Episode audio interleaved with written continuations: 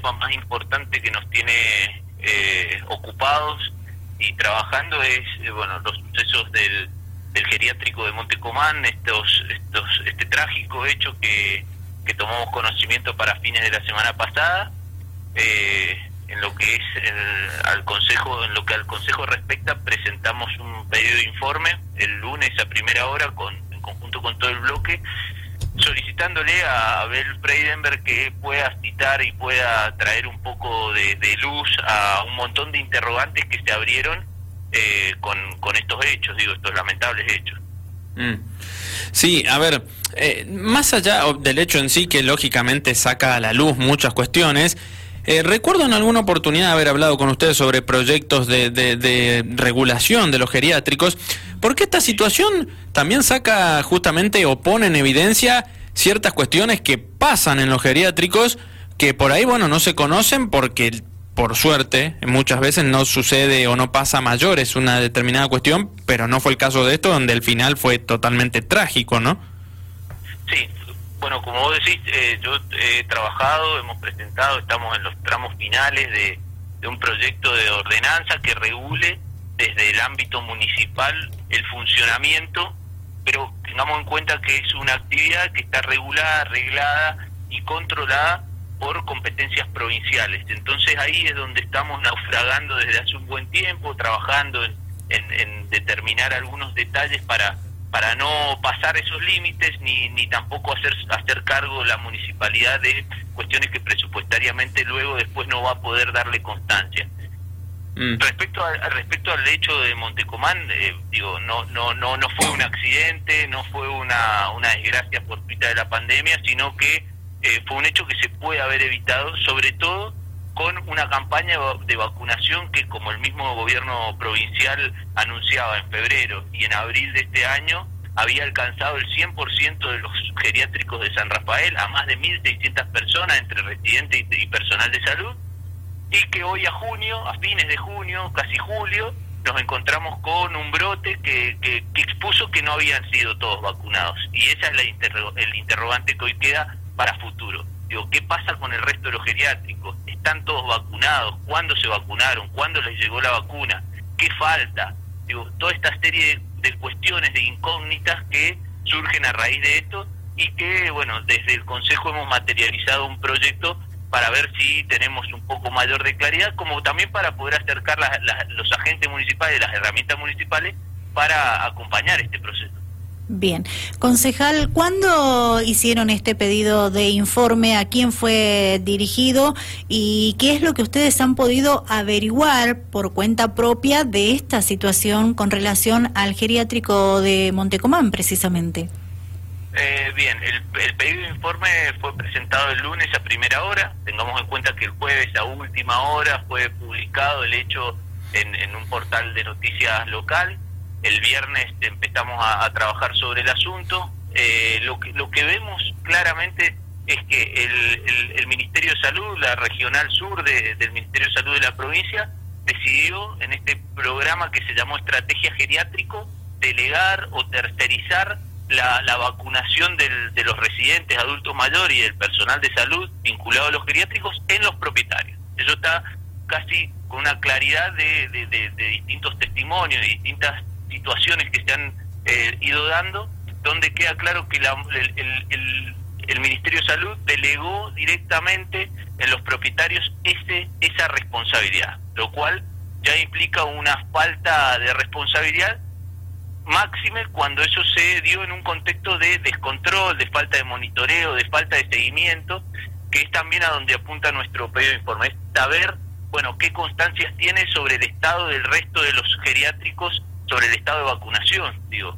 Este, el, el, otro tema que nos preocupa y, mucho es la información que se brinda a través de los canales eh, oficiales del gobierno provincial. Esto toda vez que, eh, como te decía, el, en febrero de este año se anunciaba el programa Estrategia Geriátrico que abarcaba la vacunación en el 100% de los, de los establecimientos del sur provincial y en abril, el 29 de abril, en una publicación también de de, la página oficial, se anunciaba que el 100% estaba vacunado. Lo cual estamos hablando de que alguien brindó información falsa o inexacta vaya a saber con qué intención, si, y, tratar de, transmitir un mensaje de, eh, que no, me entra en la cabeza cuál ha sido la intención de transmitir un mensaje erróneo cuando habían geriátricos, y en este caso uno que quedó en evidencia ahora, como el de Montecomán, sin, este, sin vacunar, digo. Entonces ahí tenemos dos, dos situaciones concretas y, que hemos eh, podido aseverar en el transcurso de, del, tiempo que ha, desde los hechos hasta acá, digo, las noticias que hemos ido eh, tomado conocimiento. La situación es sumamente grave. Veo, vemos también con preocupación que no todos eh, los medios están tratando la, el, asunto por igual. Creo que en algunos ni siquiera ha sido primera noticia lo cual preocupa porque preocupa el criterio periodístico y, preocupa los, los intereses que hay detrás de los medios periodísticos también. Eh, bueno, conociendo la, la, explicación que usted está brindando públicamente en, en Dial Radio TV, en Rivadavia San Rafael, digo, ¿ustedes por qué creen que se ha manejado así la situación? Mira, realmente Laura no, no, no, no entendemos cuál ha sido el criterio y es justamente a donde apunta el, nuestro pedido de informe, digo, saber cuál ha sido el criterio de, de esta delegación, lo cual no, no, no, no, no corresponde bajo ningún punto de vista, digo, sobre todo si se hace sin control, si una delegación, una delegación, una tercerización de facultades que no está prevista, que no corresponde, digo, y que también nos da un, un botón de muestra esta situación en el caso que tuvo involucrado al doctor López, digamos, con este vacunatorio clandestino que hace 10 días eh, nos enterábamos también y que justamente el doctor Abel Freidenberg, que es el encargado de controlar esa irregularidad, las denunciaba, casi como un método de, de, exculpar responsabilidades, este, denunció un hecho que él mismo debía controlar y que sin lugar a dudas fue una, un botón de muestra de lo que hoy sucedió en Montecomán, digo, alguien que recibió una cantidad X de vacunas para ponerla en los residentes adultos mayores de un geriátrico, que no lo hizo y que se disponía a aplicar vacunas en otro contexto. o sea, concejal eh, Nadir Yasuf, ¿no? Concejal del PJ, ¿usted en base a esto que está mencionando, cree que el Ministerio de Salud del gobierno provincial se tendría que involucrar eh, más, digamos, en este tipo de, de situaciones, justamente, ya sea como contralor o cumpliendo eh, el rol que fuese, pero no, no desligarse, básicamente. Total y absolutamente, Joaquín. Este, el, plan de vacunación, el responsable del plan de vacunación en general en la provincia de Mendoza está a cargo del Ministerio de Salud de la provincia de Mendoza. Es el gobierno nacional el que consigue las vacunas, el que las distribuye en sus, en sus 24 provincias y son estos los que se encargan de aplicar los criterios, llevar adelante la campaña, la logística, etcétera.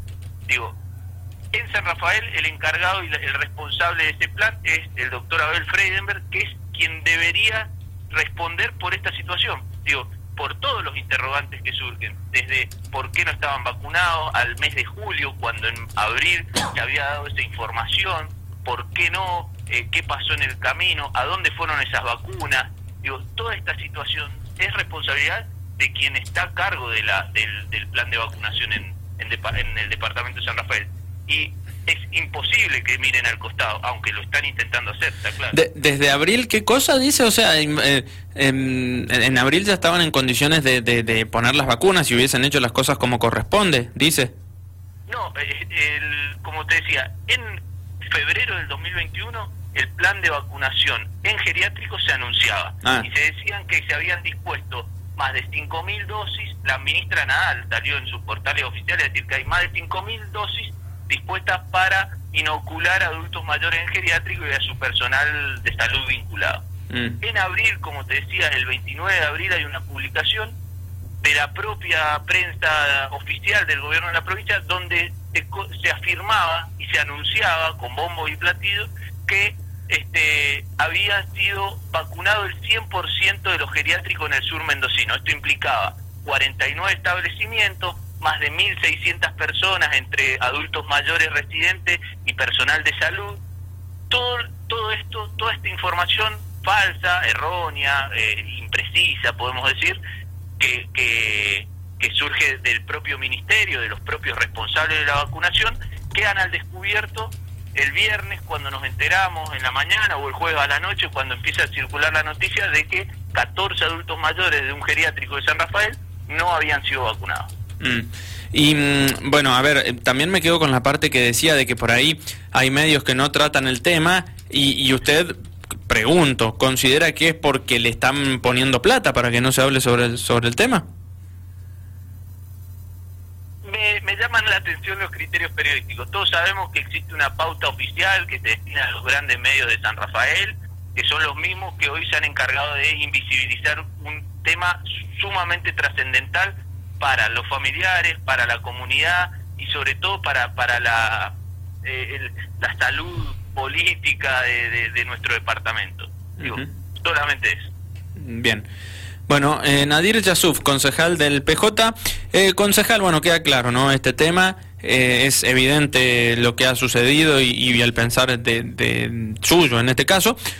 pero digo, saliendo de, este tema, eh, quiero consultarle, y ya insisto, yéndonos hacia otro lado, ¿no? Pero, mm, ¿anduvo por Colonia Española recientemente?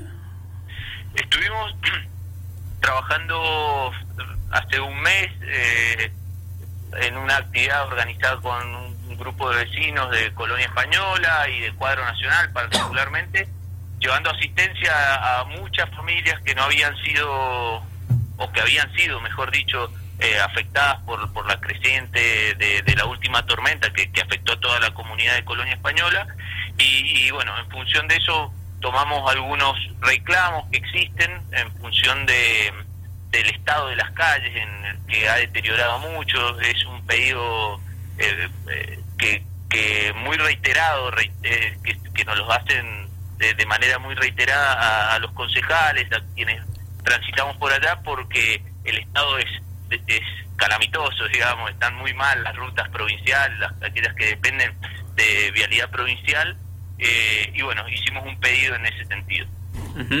¿El pedido concreto sería la reparación de qué, de qué ruta? De, una serie de calles que, no la puedo precisar, calle Ripa, eh, la ruta, eh, todo lo que es la zona colonia española, la zona más urbanizada, que, que se encuentra en muy deteriorada y que los vecinos lo vienen reclamando, como vienen reclamando desde hace muchos años también el, la, reparación o el remarcado del Sanjón La de Onda para que no volvamos a sufrir eso, que es otro de los pedidos que también realizamos en forma conjunta hidráulica, de que culmine los trabajos para que dentro, para que para la próxima creciente, para la próxima tormenta, no volvamos a tener los problemas que, que tuvimos el pasado mes de abril.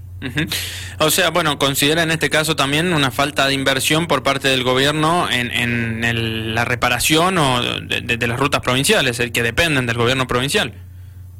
Sí, lo que intentamos es, que se priorice. Digo, la, la, inversión hay, hace poco la, la ingeniera Lozano anunciaba tareas que se van a estar realizando por el Distrito de las Paredes en distintos eh, eh, lugares del departamento eh, pero que no priorizaban la situación de colonia española con, con todo lo que han, han tenido que sufrir en este año, porque el 2 de enero tuvieron un episodio de, creciente que, inundó muchas viviendas, en abril volvimos a tener el mismo problema y, y es necesario priorizar algunos recursos en colonia española y es lo que entendíamos y, y trasladamos a, en, nuestro, en nuestra presentación, en nuestro proyecto bien. Bueno, como para ir cerrando, em, hablamos con usted, me acuerdo, antes de que saliese em, la ley mm, de zonas frías, ¿no? Por la cual la provincia de Mendoza paga eh, más barato la, tarifa del gas. Hay sectores que eh, la reducción es de un 50%, otros de un 30%, mayoritariamente es un 30%. Y digo, se terminó haciendo justicia, ¿no? Al final, luego de tantos años, aunque parezca increíble que haya que demostrar ¿no? ciertas cuestiones o que se haya necesitado tanto tiempo para demostrar ciertas cuestiones de que en Mendoza hace frío, ¿no? Me acuerdo cuando Macri era presidente que, mm, eh, no sé, se pretendía un poco más de que se ponga frazadas uno estando en la casa, ¿no? Sí, sí, sí, creo que sobre todo es el reconocimiento eh, de, Mendoza y la incorporación como zona fría y, estos beneficios en el cuadro tarifario, como bien decía Joaquín, tiene el 30%, casi un descuento del 30% en general y un 50 en algunos casos particular de pensionados, jubilados y otros beneficiarios, es un acto definitivamente de justicia social donde quien quien quien nos hubiera visitado en estos últimos 10 días nos daba la razón y lo firmaba inmediatamente.